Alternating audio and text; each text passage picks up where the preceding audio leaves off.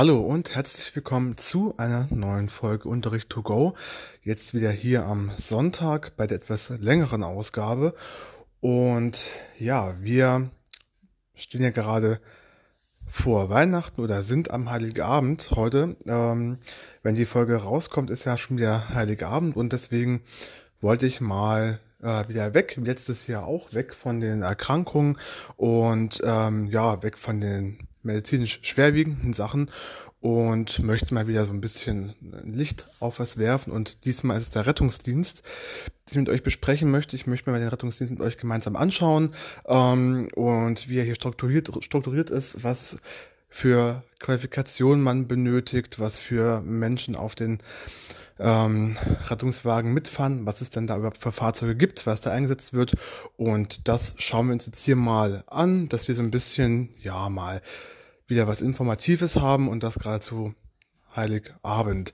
Ja, dann gucken wir uns mal gemeinsam an und gehen mal rein und schauen mal, was ist eigentlich der Rettungsdienst. Ähm, die Definition sieht vor, dass der Rettungsdienst den Einsatz von spezialisierten Fachkräften ähm, vorsieht und Rettungsfahrzeuge, die zur schnellen Hilfeleistung bei medizinischen Notfällen zum Einsatz kommen. Das können Unfälle sein oder andere akute Gefahrensituationen.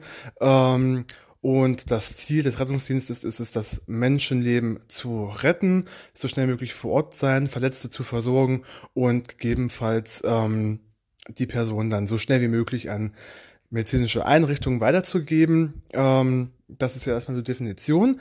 Die Aufgaben im Rettungsdienst sind relativ vielseitig, reicht von bis, also von Kleinigkeiten bis hin zu den schwerwiegenden, schwerwiegenden Sachen.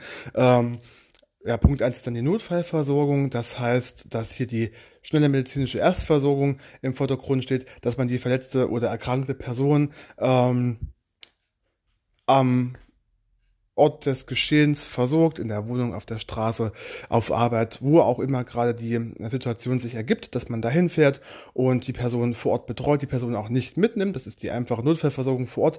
Die Person verbleibt dann dort. Ähm, es wird halt geschaut, ja, wie schwer ist das Problem? Dann wird ein Pflaster drauf gemacht, ein Verband ähm, oder ein Medikament gegeben und dann kann die Person auch vor Ort verbleiben. Also ist halt die schnelle medizinische Erstversorgung. Dann haben wir noch den Transport. Der Transport ist klar. Das heißt, dass wir so schnell wie möglich die PatientInnen ähm, in eine geeignete medizinische Einrichtung fahren. Was heißt jetzt hier geeignete medizinische Einrichtung? Ähm, nicht jede medizinische Einrichtung deckt ja alles ab. Und so Krankheitsgeschehen im, im Rettungsdienst sind ja unterschiedlich, sind weit umfassend. Und zum Beispiel ähm, eine Person mit einem akuten Herzproblem sollte schon in einem Krankenhaus, in eine medizinische Einrichtung gebracht werden, in der auch ähm, solche Dinge behandelt werden können, wo es Möglichkeiten gibt, solche Dinge zu behandeln. Und da macht es wenig Sinn, die Person in einen medizinische Einrichtung zu fahren, die jetzt zum Beispiel auf psychische Erkrankungen spezialisiert ist oder auf chirurgische Sachen spezialisiert ist, die jetzt ähm, nicht die Möglichkeiten hat, akute Herzerkrankungen zu behandeln. Deswegen muss man schauen, welche ähm, medizinische Einrichtung in der Nähe bietet was an und dann muss halt abgewogen werden, ähm, ja, wie die Person dahin hin transportiert wird. Zu den Transportmöglichkeiten kommen wir auch später noch, was wir da für Möglichkeiten haben. Dann haben wir die präklinische Versorgung. Das heißt, wir führen vor Ort, des, am Ort des Geschehens, vor Ort die lebensrettenden Maßnahmen ein. Das können ähm, die Herz-Lungen-Wiederbelebung sein, das kann äh, eine Blutstillung sein ähm, oder eine Verabreichung von einem Medikament. Ähm, gerade bei, wie eben schon erzählt, bei den akuten Herzerkrankungen, dass man dann dort vor Ort ein Medikament verabreicht, dass sich die akute Herzerkrankung wieder stabilisiert, dass man die Person dann in einem stabilen Zustand in die richtige äh, Einrichtung fahren kann. Ist ja die präklinische Versorgung. Da gucken wir, was wir vor Ort schon leisten können, um die Person dann in einen bestmöglichen Zustand zu transportieren. Dann haben wir Kooperation mit anderen Rettungskräften. Das heißt, die Zusammenarbeit hier beläuft sich auf Feuerwehr, Polizei, technisches Hilfswerk, ähm, eine Rettung, ähm, ähm, Rettungshundestaffel, solche Sachen, dass man dann mit denen zusammenarbeitet, gerade bei größeren Schadensgeschehen.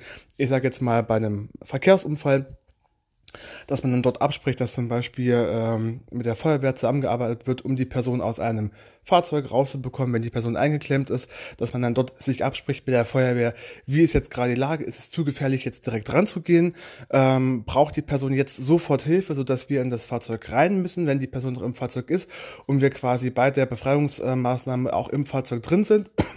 da muss dann äh, kommuniziert werden, ist das jetzt gerade ähm, ja, nötig oder dass wir auch schon mal erste Informationen bekommen. Soll zum Beispiel die Feuerwehr oder auch die Polizei zuerst an einem Unfall sein, dass wir da schon mal die ersten ähm, Informationen bekommen, wie sieht es jetzt eigentlich aus ähm, und dass wir dann da gezielt darauf hinarbeiten können mit den ersten Informationen.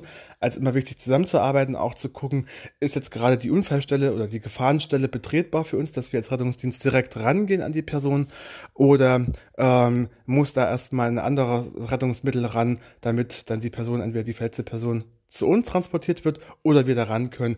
Deswegen müssen wir hier immer kommunizieren.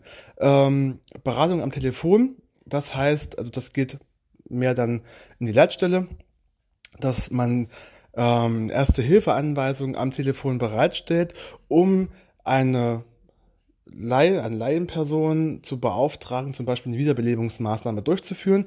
Das, ähm, das sind dann die Leute in den Dienststellen oder in den ähm, in den Leitstellen dazu mittlerweile auch schon ausgebildet, dass sie dann vor Ort am Telefon die erste Hilfemaßnahmen quasi anleiten und am Telefon Stück für Stück weitergeben, solange bis dann ähm, der Rettungsdienst vor Ort ist. Das wäre dann die Beratung am Telefon, was jetzt zunächst zu machen ist, oder andere Anweisungen geben, wie stabile Seitenlage, ähm, ähm, Oberkörperhochlagerung, solche Dinge, dass man die am Telefon dann gleich weitergibt, damit ähm, ja schon mal eine medizinische Versorgung vor Ort durchgeführt werden kann. Dann Prävention. Prävention ist ganz klar. Wir als Rettungsdienst, wir klären auch auf, geben Schulung an der Bevölkerung, ähm, äh, ganz speziell in Erste Hilfe, ähm, in Einrichtungen und so weiter, wo halt gerade Erste-Hilfe-Kurse benötigt werden.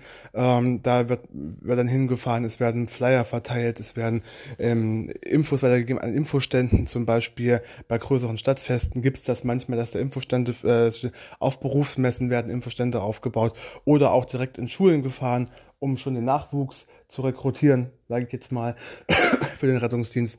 Solche Sachen hören, solche Sachen gehören auch dazu.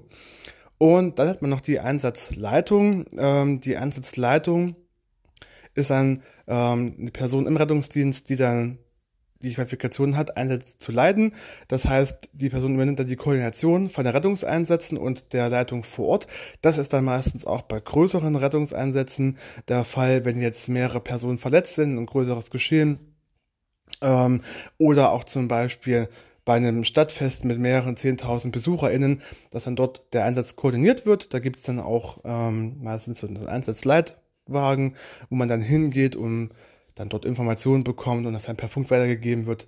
Ähm, solche Sachen. Und ähm, ja, für uns wichtig immer noch Fortbildung, dass wir regelmäßig Schulung und Weiterbildung haben, ähm, um natürlich auf den aktuellsten Stand in der Medizin zu sein, um natürlich auch die Versorgung so bestmöglich durchführen zu können.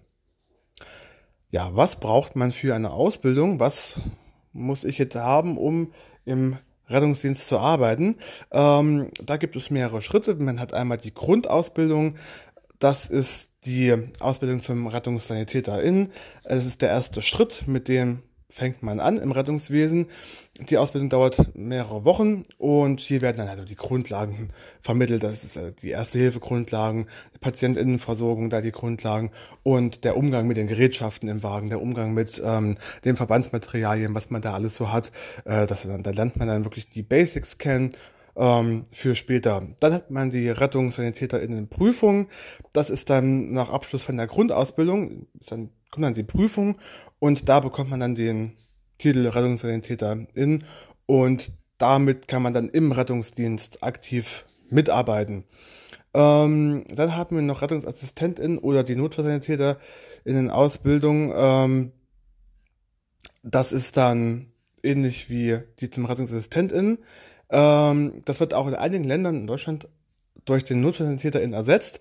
Und das sind dann die erweiterten Kenntnisse, die spezielleren Kenntnisse um dann wirklich im Bereich der präklinischen Notfallmedizin arbeiten zu können, um das alles, was ich eben schon am Anfang gesagt habe, wirklich auch äh, ausführen zu können. Und dann ist ist man dann durchaus mehr.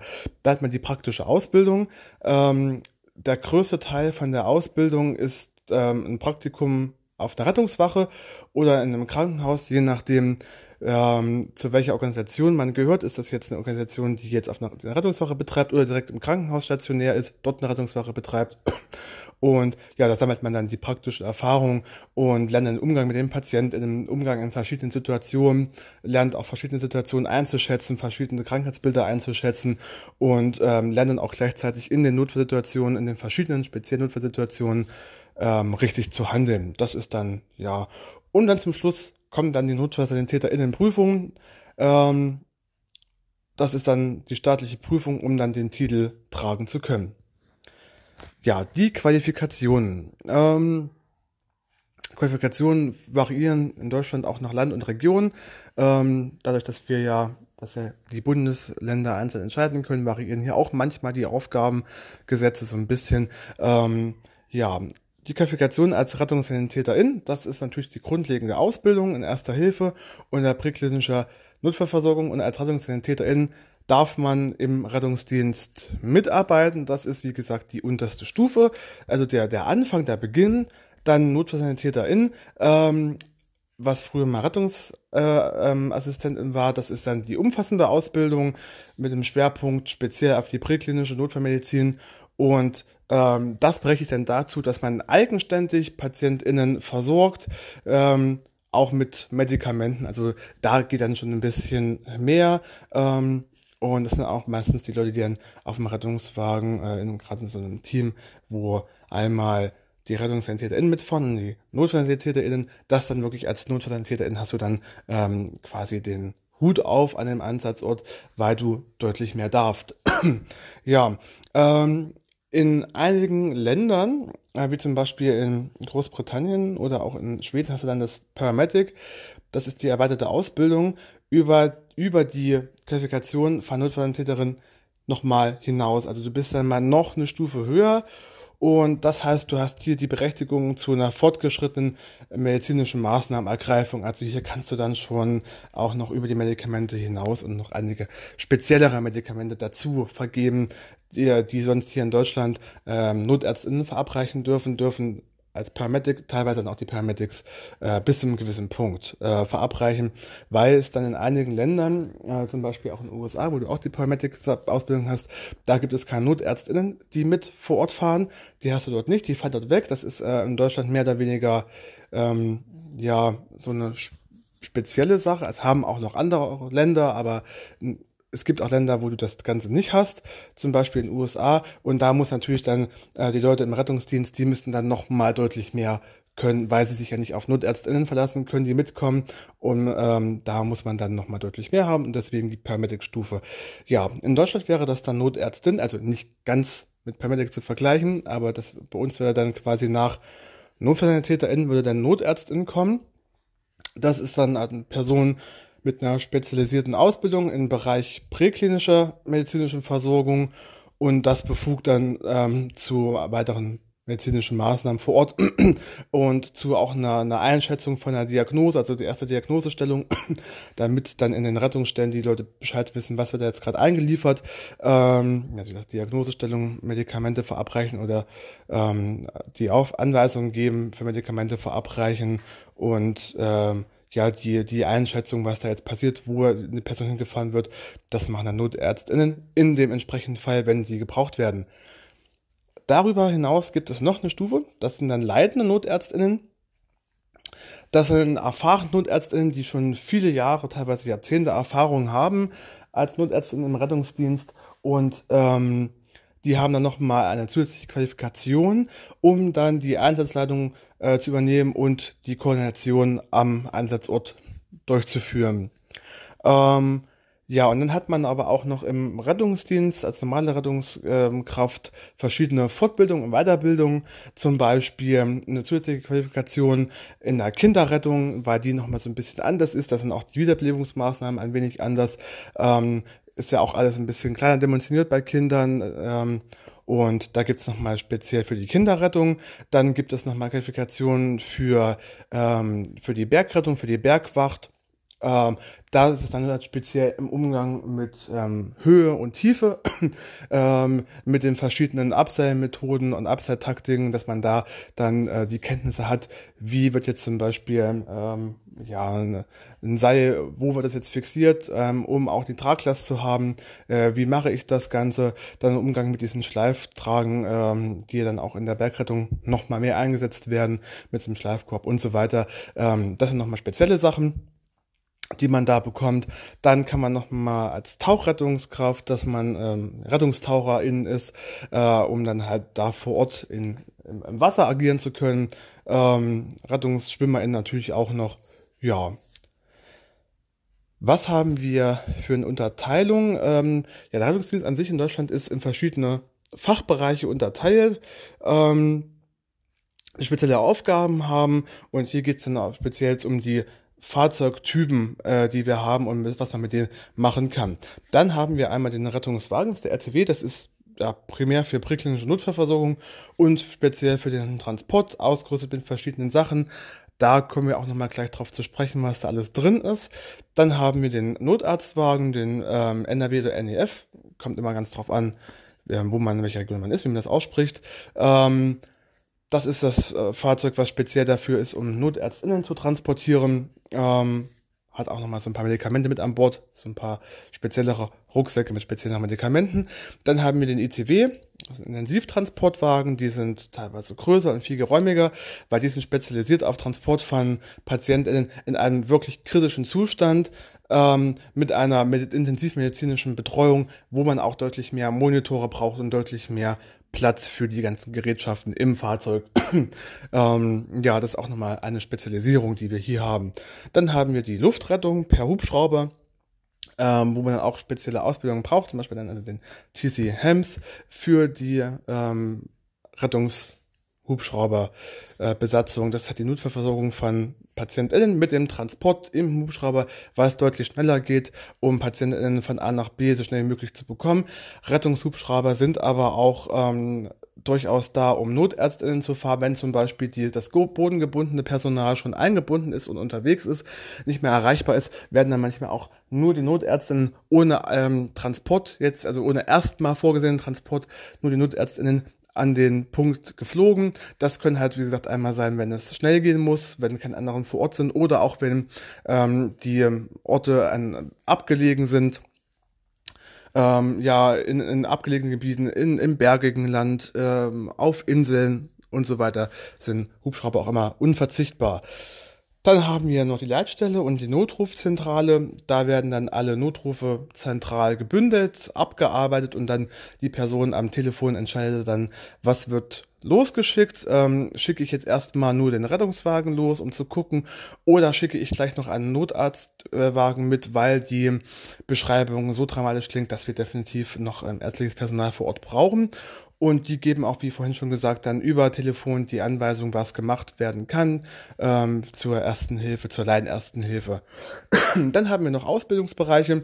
Ähm, das sind dann ähm, Zentren, die sind speziell für Aus- und Fortbildung im Rettungsdienst äh, spezialisiert, ähm, die ja dann vor Ort die Möglichkeiten haben, Leute auszubilden mit Puppen, äh, vor Ort mit Ausbildungsmaterialien und so weiter. Ähm, ja, dann so Ausbildungs- und Schulungszentren. Manchmal sind die auch gleich mit angegliedert, in manchen ähm, Teilen, manchen Städten an Rettungswachen sind die angegliedert dass sie gleich mit vor Ort untergebracht sind. Manchmal sind die auch separat in anderen Gebäuden untergebracht oder im Krankenhaus.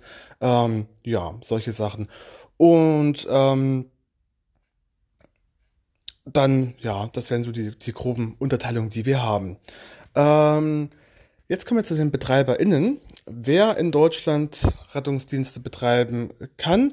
Es gibt ähm, öffentliche und private Organisationen äh, in Deutschland. Äh, oder das gucken wir uns mal an. Also erstmal natürlich ganz klar die öffentlichen Rettungsdienste. Ähm, in einigen Ländern und auch Regionen ist es so, dass dann die Rettungsdienste im öffentlichen Gesundheitssystem verankert sind und von staatlichen ähm, oder auch kommunalen Organisationen betrieben werden, ähm, die das Ganze dann ja sozusagen finanzieren und unterstützen. Dann haben wir private Rettungsdienstunternehmen, ähm, wie er schon sagt, das sind private Firmen, die sich darauf spezialisiert haben, im Rettungsdienst tätig zu sein, ähm, die dann ja quasi im Auftrag von Regierung, Gemeinden oder Krankenhäusern einen Rettungsdienst bereitstellen. Ähm, das sind regionale oder nationale DienstleisterInnen. Das kommt immer auch ganz drauf an, wo man ist. Ähm, das sind dann ja Rettungsdienste, die unterstützend zusätzlich noch unterwegs sind, was auch gar nicht mal so schlecht ist. Es gibt mittlerweile auch einige Bundesländer, die das ein bisschen wieder eindämpfen, dass jetzt die regionalen Anbieter mehr oder weniger sich zurückziehen müssen, weil das dann nur noch in, ähm, ja, in der öffentlichen Hand abgearbeitet wird. Dann gibt es noch Rettungsdienste, die werden von Feuerwehren betrieben. In einigen Regionen wird der Rettungsdienst überwiegend von den Feuerwehren abgearbeitet. Ähm, die sind ein Bestandteil. Das heißt äh, auch, dass das Personal dort in Feuerwehrdienst und auch im Rettungsdienst äh, tätig ist, dass die beides übernehmen können, ähm, ist auch gerade in Großstädten ganz oft gang und gäbe, ähm, dass der Rettungsdienst mit zur Feuerwehr dazugehört und das Personal auch in der ähm, Feuerbekämpfung, der Brandbekämpfung sowohl als auch im Rettungswagen arbeiten kann. Ähm, die übernehmen dann das Ganze. Das ist dann, ja, das kennen wir aus den Großstädten, das kennen wir aus Berlin. Köln, ähm, Hamburg, Frankfurt, dass das dann damit anklärt ist. In kleineren Städten, nicht in den kleineren Städten sind das dann meistens ähm, das in der öffentlichen Hand, in Krankenhäusern oder auch die Pri äh, privaten DienstleisterInnen.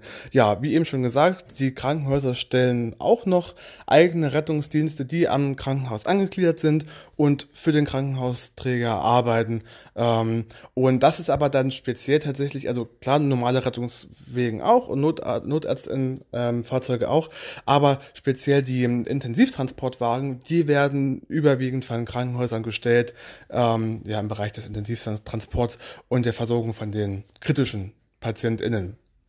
Ähm, und dann haben wir noch eine letzte äh, Möglichkeit, die selten ist, aber trotzdem von Non-Profit-Organisationen, das sind dann gemeinnützige Organisationen, also selten klingt jetzt auch ein bisschen, aber gerade also in den ländlicheren Gegenden, wie hier zum Beispiel, sind die Non-Profit-Organisationen überwiegend, aber in den ähm, Großstadtregionen ist dann die Feuer überwiegend, dass man dann die, wie zum Beispiel das Rote Kreuz, Malteser Hilfsdienst und solche Sachen äh, in den großen Städten eher weniger hat. Da hat man dann wieder mehr die Feuerwehr. Also hier in dem ländlichen Raum, wo ich aktuell jetzt noch gerade mich befinde, hat man dann das Rote Kreuz überwiegend ähm, und Johanniter und auch den privaten Rettungsdienst. Also die drei sind so die flächendeckenden, die wir hier haben. Und in großen Städten dann wiederum eher die ähm, Feuerwehren oder äh, die öffentliche Hand oder Krankenhäuser und die ähm, Non-Profit eher nicht ganz so. Dann, die sind dann wiederum mehr ähm, im Krankentransport zuständig in den Großstädten. Ja, ähm, was haben wir für Besonderheiten im Rettungsdienst? Ja, wir haben einige Besonderheiten, zum Beispiel Schnelligkeit und Zeitdruck. Das ist immer so dieser, dieser erste Punkt, den wir haben. Ähm, im Rettungsdienst muss man oft schnell vor Ort sein. Man hat gewisse Vorgaben, wie schnell man einen Einsatzort erreichen muss, wie schnell man vor Ort sein muss, um die medizinische Versorgung zu, zu gewährleisten. Das ist auch teilweise abhängig von dem aktuellen ähm, Krankheitsbild, was vorliegt. Zum Beispiel bei einer Sauerstoffunterversorgung zählt wirklich jede Minute, um die bleibenden Schäden entweder ganz abzuwenden oder so gering wie möglich zu halten. Ähm, und das ist halt wirklich die Zeitdruck und schnell, dass man da schnell vor Ort ist, schnelle Entscheidungen trifft vor Ort und dass man da schnell intervenieren kann. Ja, dann haben wir vielseitige Einsatzszenarien. Also jeder Tag ist hier wirklich anders im Rettungsdienst. Äh, du hast Notfallsituationen, die man von vornherein nicht abschätzen kann. Klar, so die, es gibt Dinge, die sind häufig am Tag und es gibt Dinge, Dinge, die sind eher sehr, sehr selten. Die kommen teilweise einmal im Monat oder ein, zwei, dreimal im Jahr vor, wenn überhaupt. Und die Sachen, die täglich vorkommen, aber aus den Tag Sachen, die täglich vorkommen, können auch Dinge werden, die man so gar nicht abschätzen kann. Ähm, ich sage mal zum Beispiel eine einfache Luftnot Luftnot klingt erstmal relativ einfach, aber das kann sich auch zu einer wirklich schwerwiegenden Erkrankung rausstellen, wenn man dann vor Ort ist. Und das kann man vorher nie abschätzen, wie das Ganze sich jetzt entwickelt. Deswegen Vielseitigkeit, ähm, die man hat, ähm, Situationen, die man nicht voraussehen kann. Ähm, auch bei Verkehrsunfällen zum Beispiel, auch ein ganz gutes Beispiel. Man hat einen Verkehrsunfall, ähm, die Person steht gerade vor einem, erzählt sich noch mit, mit dir und ähm, wirkt erstmal rein optisch nicht verletzt und man denkt sich, gut, das wird jetzt hier ein einfacher, ein einfacher Einsatz. Man guckt sich die Person mal an, guckt, ob mir irgendwas wehtut und dann kann sie wieder gehen. Ähm, aber das kann sich auch so ändern, dass die Person eine Verletzung hat, die man erstmal nicht sieht. Die Person unterhält sich mit dir und dann dreht man sich um und zack, fällt die Person in Ohnmacht und dann wird's eng und kritisch. Also hier, man weiß nie, was passiert. Also selbst ähm, das einfachste Stichwort in der Alarmierung kann dann zu, zu wirklich ähm, zu einem größeren Einsatz führen. Ähm, dann hat man eine interdisziplinäre Zusammenarbeit, die auch mal ganz schön ist. Man arbeitet im Rettungsdienst, wie gesagt, mit Feuerwehr zusammen, mit der Polizei, mit Krankenhäusern, mit anderen Notfallzentralen, mit Notärztinnen. Also auch, dass man im Rettungsdienst untereinander verschiedene ähm, Ausbildungsrichtungen hat, die da zusammenarbeiten. Ähm, ja, dass du da wirklich vielseitig tätig bist. Ähm, dann hat man noch die Arbeit in der Notrufzentrale. Da hat man dann spezielle Fähigkeiten, natürlich die Notrufe entgegenzunehmen, um äh, erstmal die, die nötigsten Informationen zu bekommen, dass man weiß, was brauche ich jetzt eigentlich, um den Rettungsdienst losschicken zu können. Da brauche ich wichtige Informationen. Dann muss man auch beruhigend einwirken auf die Person, den Notruf absetzen, weil äh, in vielen Fällen ist das natürlich erstmal ein völliger Schock und eine Überforderung für die Leute dass man dann da am Telefon ähm, möglichst beruhigend drauf einwirkt und dann auch die erste Hilfeanweisung am Telefon gibt und die Koordination, was brauche ich jetzt eigentlich wo. Ähm, das ist ja klar.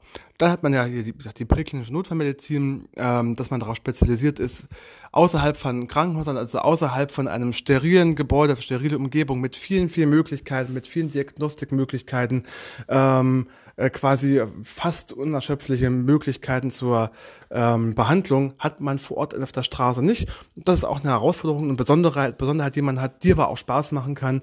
Ähm, ja, weil man auch wirklich, wie gesagt, immer wieder andere Einsatzorte hat. Du bist nie jetzt wie im Krankenhaus immer auf der Station oder in dem äh, Not, eine Notaufnahme, du bist halt wirklich auf der Straße unterwegs, da wo die Menschen Hilfe brauchen. Und das, ähm, ja, da muss man dann, ähm, das ist auch wieder immer schön, man muss halt wissen, was hat man dabei, was brauche ich, was muss ich mitnehmen, was brauche ich nicht. Also solche Sachen, das ist immer ganz spannend.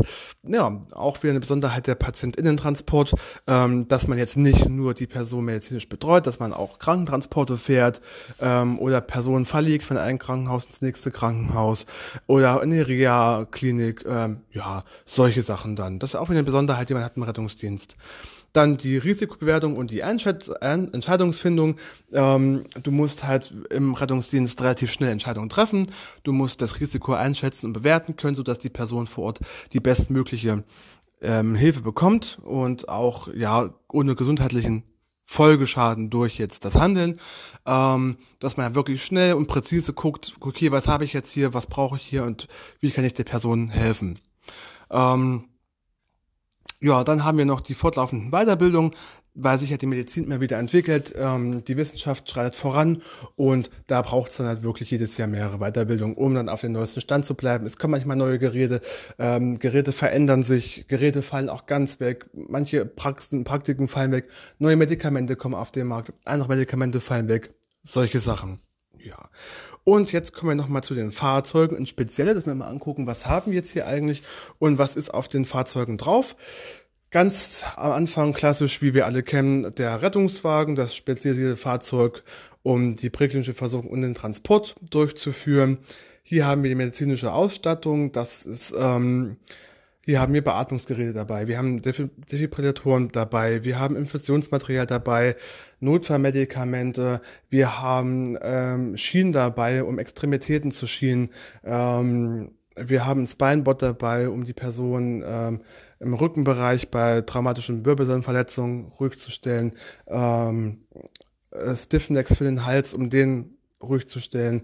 Solche Sachen hat man alles dabei, ähm, was man medizinisch benötigt. Ähm, um die mitzunehmen. Dann haben wir natürlich ganz klar, wie wir alle kennen, die äh, Transportliege. Das ist ein spezielles Gestell, wo wir auch die Patienten so möglich, so schonend wie möglich transportieren können, so komfortabel wie möglich transportieren können.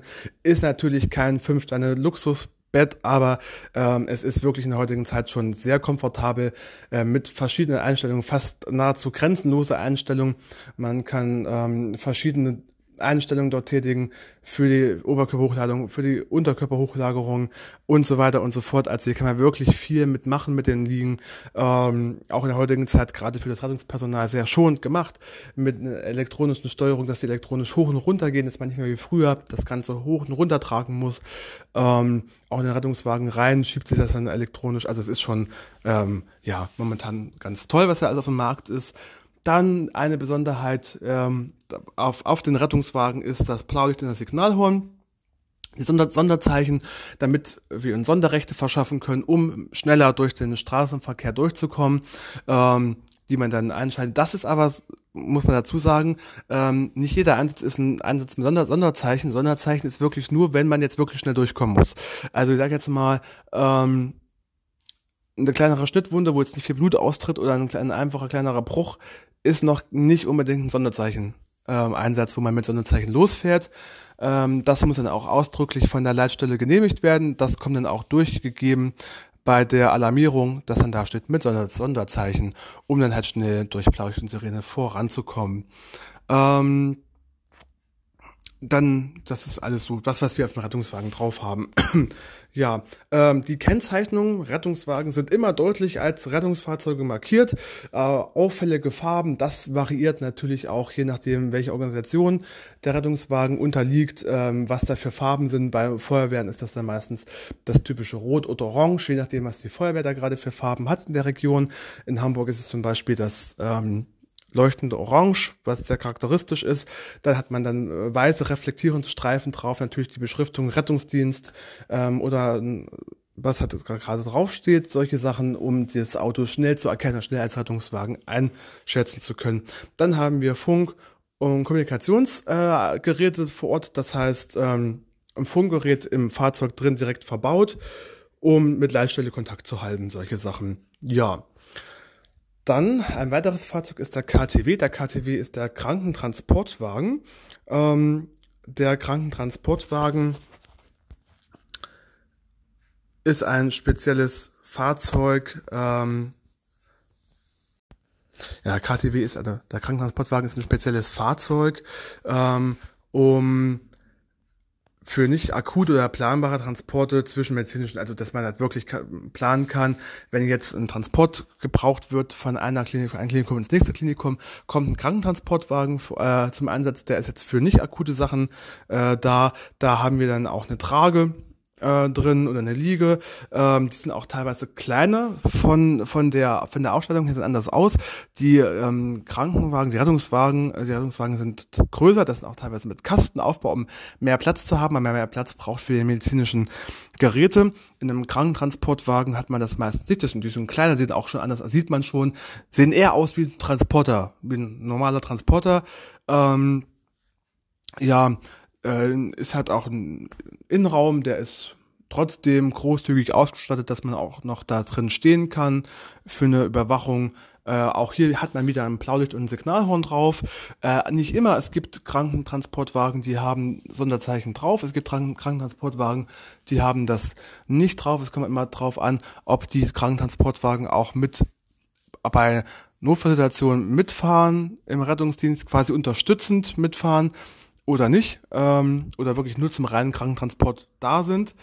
Ähm, die medizinische Grundausstattung ist hier, ähm, dass falls was gebraucht wird, nicht so umfangreich mit Defibrillatoren, mit Beatmungsgeräten und so, das nicht. Das ist halt die Grundsache wie Verbände oder Sauerstoff, solche Sachen, falls dann, ähm, ja, das, wer den Transport erforderlich wird, ist halt nicht so umfangreich wie ein RTW. Barrierefreier Zugang, klar, ähm, dass man die, die Trage rein und rausfahren kann, ähm, mit Stufen, dass man auch ansteigen kann zu Fuß. Ähm, hier hat man eine nicht ärztliche Besatzung drin. Ähm, ein KTW wird besetzt von ja, RettungssanitäterInnen und KrankenpflegerInnen, die mitkommen. Ähm, ja, bei der, in einem KTW kommt es meistens nicht zur akutischen, äh, zu, zu akuten Betreuungs Sachen. Und man trotzdem eine Kommunikationseinrichtung ist trotzdem dabei. Das Funkgerät ist auch in einem KTW drin, weil wir auch hier Informationen einholen müssen, ganz klar. Das ist auch mit dabei. Ja. Dann haben wir als nächstes den Großraumtransportwagen. Der Großraumtransportwagen, wie er schon sagt, ist ein ähm, Rettungswagen nur in deutlich, deutlich, deutlich größer. Das ist da, um eine größere Anzahl von PatientInnen zu versorgen, ähm, die ja an, an, einem Raum zu haben, ähm, an der Einsatzstelle direkt vor Ort. Und ähm, ja, wir können vielleicht hier mehrere Leute gleichzeitig betreuen und versorgen. Ähm, wir haben dann bei dem Fahrzeug den Aufnahme- und den Behandlungsbereich. Das ähm, ist ein größerer Bereich. Meistens sind diese Großraumrettungswagen äh, in den Linienbussen, haben auch die, die Ausmaße und die Dimensionen von einem Linienbus. Also so in der Regel das gängigste Modell, was aktuell auf dem Markt fährt. Ähm, ja, da haben wir einen großen Innenraum. Ähm, das ist dann so gestellt, dass wir da mehrere PatientInnen zur gleichen Zeit behandeln und überwachen können in dem Fahrzeug. Ähm, wir haben Trage- und Sitzmöglichkeiten. Es gibt dort ähm, die Möglichkeit, mehrere Tragen zu verstauen in dem Fahrzeug und natürlich ähm, die Sitzmöglichkeiten für die PatientInnen für unterschiedliche Schweregrade. Also wenn jetzt ähm, die Patienten nicht zwingend liegen müssen, gibt es dann dort Sitzmöglichkeiten, also quasi Behandlungsplätze im Sitzen. Ähm, da gibt es auch einige in denen, es kommt immer auch darauf an, welche Größe das ist, wie die Ausstattung ist, von welchen, ähm, ja, von welcher Firma das Ganze gebaut wurde. Da gibt es auch wieder Unterschiede darin, ähm, wie viele Plätze dann vor Ort sind direkt. Ja, die medizinische Ausstattung ist äh, sehr umfangreich. Wir haben eine Vielzahl an Geräten. Wir haben auch äh, von jedem Gerät mehrere vor Ort, also mehrere Defibrillatoren, mehrere Beatmungsgeräte, speziellere Beatmungsgeräte ähm, und ähm, ja eine Vielzahl mehr an Verbandsmaterialien, dann auch teilweise speziellere Verbandsmaterialien, weil mehr Stauraum, ja mehr Möglichkeiten, dann Sachen zwischenzulagern, ähm, um dann wirklich auch auf eine größere Anzahl an Patienten vorbereitet zu sein und vielleicht auch um auf speziellere ähm, Notsituation bereit zu sein, um dann da besser agieren zu können. Äh, wir haben Isolationsmöglichkeiten. Äh, das ähm, heißt, hier, wenn eine Person eine anstrengende, anstrengende Erkrankung hat und von anderen PatientInnen isoliert werden muss, gibt es hier in dem Großraumrettungswagen die Möglichkeit, die Isolation vorzunehmen und die Person so abzuschotten, dass die Krankerreger nicht rauskommen äh, in den restlichen Großraumrettungswagen und dann noch andere Leute anstecken. Auch hier klassisch Blaulicht und Signal holen, ähm, um durch den Verkehr durchzukommen. Auch Funkgeräte ebenfalls, also die Kommunikationsgeräte ähm, sind ebenfalls vor Ort, um mit der Leitstelle zu kommunizieren und dann da Informationen weiterzugeben. Das ist alles ganz normal wie gehabt. Und die Besatzung hier, äh, Notfall- und RettungssanitäterInnen sind dann auch hier wieder in dem Fahrzeug selbst drin. Und das Fahrzeug ist quasi, man kann es so sehen, dass das so ein bisschen die, die Notaufnahme ersetzt vor Ort, quasi eine mobile Notaufnahme. Und es heißt jetzt nicht, dass der Großraumrettungswagen zwingend immer gleich mehr Personal an Bord hat als ein Rettungswagen. Nee, das nicht. Ähm, ja, eine fahrende Person definitiv. Äh, und ansonsten wird dann der Großraumrettungswagen ähm, überwiegend, also es kommt auch wieder auf die Land, Land und Region an, aber überwiegend von dem Personal von anderen Rettungswagen, die vor Ort sind, mit betreut und mitbearbeitet, quasi, dass sie dann dort ähm, da rein können, das mit nutzen können. Das wäre dann der Großraumrettungswagen. Dann haben wir das NF, das Notarzt-Einsatzfahrzeug. Ähm, das ist ja überwiegend rein als Transportmittel zu sehen, heißt von der Größe her auch nicht so wie ein Rettungswagen oder Krankentransportwagen, kommt hier auch auf Regionen und AnbieterInnen an von den ähm, Rettungsdienst. Das sind dann teilweise ganz normale Kleinfahrzeuge, ähm, alle möglichen Kraftfahrzeuge, die ihr euch so vorstellt. Das kommt auch wieder auf die Region an, wo das gebraucht wird. Ähm, ja, das kann von einem, von einem Kleinwagen sein, über einen Kombi, ähm, über ein SUV. Also da sind äh, ja der Fantasie keine Grenzen gesetzt, was da für ein Fahrzeug eingesetzt wird. Ähm, und hier hat man dann ja medizinische Ausrüstung. Man hat auch unter anderem hier einen Defibrillator oder ein Beatmungsgerät drin, Medikamentenkoffer natürlich mit ähm, einer Vielzahl mehr Medikamenten und diagnostische Instrumente, die dann für Notärzte da sind, um dann der Diagnostik abzuhören, die wir jetzt so vielleicht auch im Rettungswagen nicht haben. Ähm, da wir im Notarztansatzfahrzeug keine Personen transportieren, wie gesagt, sind es dann kleinere Fahrzeuge ähm, die dafür genutzt werden, weil es müssen halt maximal die Gerätschaften Platz finden und ähm, die fahrzeugführende Person und die Notärztin müssen dann drin sitzen. Mehr auch nicht, wird kein Transport durchgeführt wie in anderen, äh, wie im Rettungswagen oder wie im, im KTW, da nicht. Ähm, auch hier Kommunikationsgeräte, ähm, und äh, in den äh, NEFs sind teilweise dann doch fortschrittlichere Kommunikationsgeräte zu finden, um dann hier ähm, effektive Kommunikation mit der Leitstelle und anderen Rettungsfahrzeugen sicherzustellen. Also hat man dann hier schon wieder hochwertigere Sachen drin, damit da auch gewährleistet wird, dass kein Kommunikationsabbruch entsteht, weil die Geräte ähm, ja gestört werden oder mal kurz ausfallen. Also hier gibt es dann doch eine bessere Möglichkeit zu kommunizieren. Ähm, ja, was haben wir hier noch drin? Ähm, in den Neff, also wie gesagt, kleineres Fahrzeug, da passt nicht so viel rein. Wir haben dann natürlich auch Blaulicht und ähm, Signalhorn, das ist auch hier wieder normal. Ähm, die Besonderheit ist dann das ähm, Personal, also es transportiert NotärztInnen von A nach B. Ähm, und ja, ansonsten, ja, die üblichen, üblichen Sondersignale hat man da, die markante Kennzeichnung, dass halt wirklich deutlich draufsteht, ähm, dass es ein Notärztinnen-Fahrzeug ist, mit den Notärztinnen transportiert werden, stehen dann auch teilweise drauf. Notarzt auf dem Fahrzeug. Ja, hier haben wir dann teilweise noch ein GPS-System drin, was auch schon moderne Rettungswagen haben. Kommt immer ganz drauf an. Ähm, ja, Navigationssysteme ist ganz klar. Das trifft übrigens auch auf die anderen Fahrzeuge zu. Die anderen Fahrzeuge haben auch Navigationssysteme an Bord drin, ähm, um da durchzufahren. Auf die Navigationssysteme wird dann auch die Route gleich draufgespielt von der Leitstelle. Also da gibt man jetzt in der heutigen Zeit in den modernen Fahrzeugen nichts mehr per Hand ein. Auf die Navigationssysteme wird es dann von der, von der Leitstelle raufgespielt, die dann da ähm, dann gleich angeben, wo wir hinfahren müssen und so weiter, dass dann da keine Zeit verloren geht, ähm, um da ja schnell hinzukommen. Ähm, und dann gibt es noch, also es gibt noch ein paar andere Fahrzeuge, wie gesagt, der, der Rettungshubschrauber als Fahrzeug, den können wir jetzt hier auch mal kurz mit erwähnen. Ähm, der Rettungshubschrauber ist, ja, kommt auch immer ganz drauf an, von welcher Organisation das Ganze ähm, genutzt wird. Und dann kommt es auch drauf an, was braucht man da. Also es gibt auch den ganz einfachen Rettungshubschrauber, der nur NotärztInnen transportiert. Das ist dann so ein ganz kleiner Hubschrauber. Da gibt's auch nur zwei Sitzplätze drin und eine Möglichkeit, irgendwelche Taschen zu verstauen, aber mehr auch nicht. Also Sitzplatz für PilotInnen und NotärztInnen und ein bisschen Stauraum. Das war's auch wieder.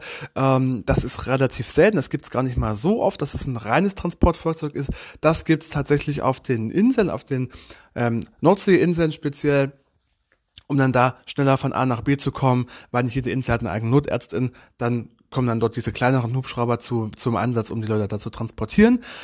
Ähm, dann gibt es größere Hubschrauber, die dazu äh, befähigt sind, also die ganz normalen Rettungshubschrauber, die haben Möglichkeit, Patienten aufzunehmen, also eine, eine Liege, die haben auch ähm, Möglichkeit, die Monitore dort anzubringen, also quasi den Defibrillator zu verstauen und ähm, äh, Infusionen anzuhängen und äh, Beatmungsgeräte anzubringen. Diese Möglichkeiten gibt es in den normalen Rettungshubschraubern mit einem Sitzplatz für den Notärztin direkt neben der Liege für die Überwachung und dann hat die Möglichkeit für PilotInnen und den TC-Hems, also den RettungssanitäterInnen, auf dem, ähm, auf dem Flugzeug, also auf dem, auf dem Hubschrauber. Ähm, das haben wir dann hier auch noch in, einer, in einem Rettungsdienst. Ähm, und dann gibt es noch die Intensiv- oder die ähm, Hubschrauber quasi, die dann, ähm, da gibt es nicht ganz so viele davon in Deutschland. Die haben ein bisschen mehr Möglichkeiten, sind auch ein bisschen größer. Ähm, dann gibt es noch die Hubschrauber mit einer, mit einer Winde, dass die, die ähm, Patienten mit einer Winde aufnehmen können. Das ist zum Beispiel erforderlich in der Bergrettung, einem bei unwegsamen Gelände, dass dann da die Leute direkt vom Berg aufgepflückt werden können, weil da können meistens die Hubschrauber nicht landen oder ganz schwer landen. Und da wird sich dann entschieden, die mit einer Winde zu transportieren, am Flugzeug ran. Ähm, ja, das sind so die gängigsten Modelle, die wir haben. Dann in der Luftrettung auch noch eine, eine Besonderheit. Es gibt auch die Flugzeuge, die jetzt zum Beispiel Auslandstransporte sichern. Wenn man jetzt ähm, in einem anderen Land ist und dort verletzt und transportiert werden muss, gibt es dann meistens auch vom ADAC ähm, das ist ein großer Anbieter, ähm, gibt es dann Hubschrauber, äh, gibt es dann Flugzeuge, die ähneln Transportmaschinen, sage ich jetzt mal vom Aussehen her, ähm, und die haben die Möglichkeit, mehrere Menschen aufzunehmen, die haben mehrere äh, Bettenplätze im äh, Flugzeug mit, wo verschiedene Möglichkeiten angebracht werden können, meistens auch gleich so ausgerüstet, dass eine Intensivbetreuung möglich ist, im Flugzeug selbst drin. Ähm, das hat, hat dann quasi jeder, jeder Bettenplatz hat dann dort die Möglichkeit, ähm, ja, Überwachungsmonitore anzubringen, Defibrillatoren, äh, Beatmungsgeräte, ähm, Pumpen und Infusionen anzuhängen. Also solche Möglichkeiten gibt es dann dort in den Flugzeugen. Die sind auch sehr groß, sehr geräumig.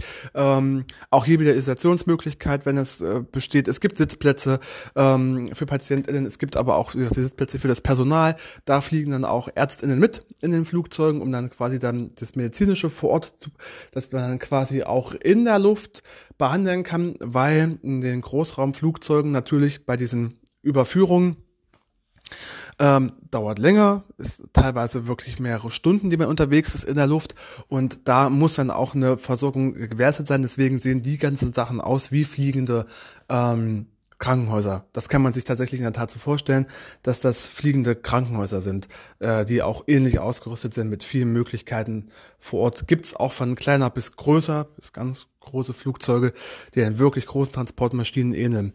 Ähm, ja, das ist dann so die, was es noch gibt. Ähm, und das sind so erstmal die Fahrzeuge, die jetzt hier in Deutschland im Rettungsdienst aktiv sind.